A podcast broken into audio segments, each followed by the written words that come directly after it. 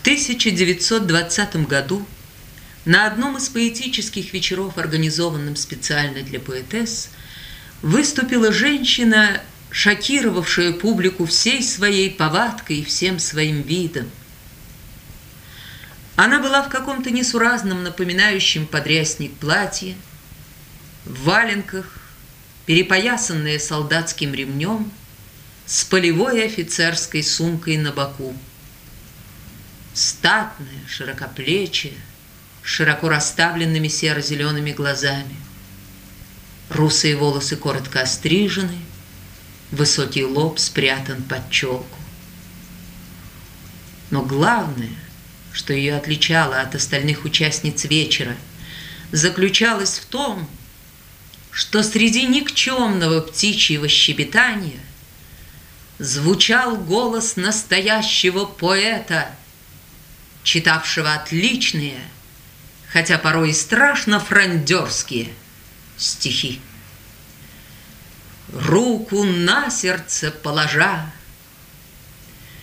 Я незнатная госпожа, Я мятежница лбом и чревом, Каждый встречный, вся площадь, все подтвердят, Что в дурном родстве Я своим родословным древом Кремль, черна чернотой твоей, Но не скрою, что всех мощей Приценнее мне пепел Гришки. Если ж чепчик кидаю вверх, Ах, не так же кричат на всех Мировых площадях мальчишки? Это была Марина Цветаева.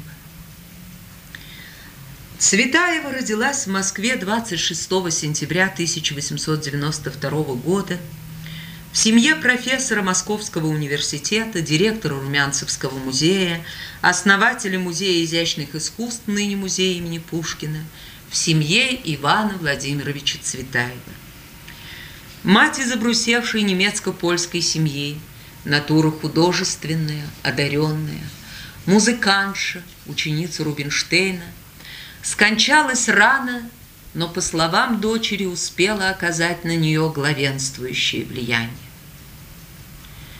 Стихи Цветаева начала писать шести лет, и не только по-русски, но и по-немецки и по-французски.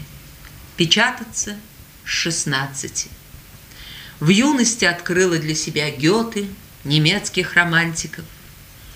С детства была погружена в Пушкина, и любовь к нему пронесла через всю свою жизнь.